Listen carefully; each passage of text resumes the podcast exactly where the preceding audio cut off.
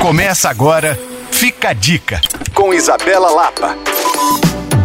Croissants, pães artesanais, focaccias, sanduíches, brioches, croissants amanteigados iogurtes naturais, cafés, sucos especiais e muito mais. É isso que você encontra em um casarão bem charmoso e tradicional em uma esquina deliciosa da Avenida Afonso Pena, com toda aquela vista para o centro de BH, a padaria Casa Bonome. Lá, caso você não saiba, tem brunches todos os dias. E na parte de dentro, você sente um aconchego, uma receptividade que parece um abraço. Mas na parte de fora, você tem aquela sensação de liberdade e de ter a cidade ao seu entorno. Um lugar muito agradável para momentos a dois, cafés com amigas, com os familiares e até aquelas pausas que eu tanto valorizo na própria companhia. Certamente vale tirar um tempo para essa visita. E todas as informações sobre cardápio e horários de funcionamento você encontra no Instagram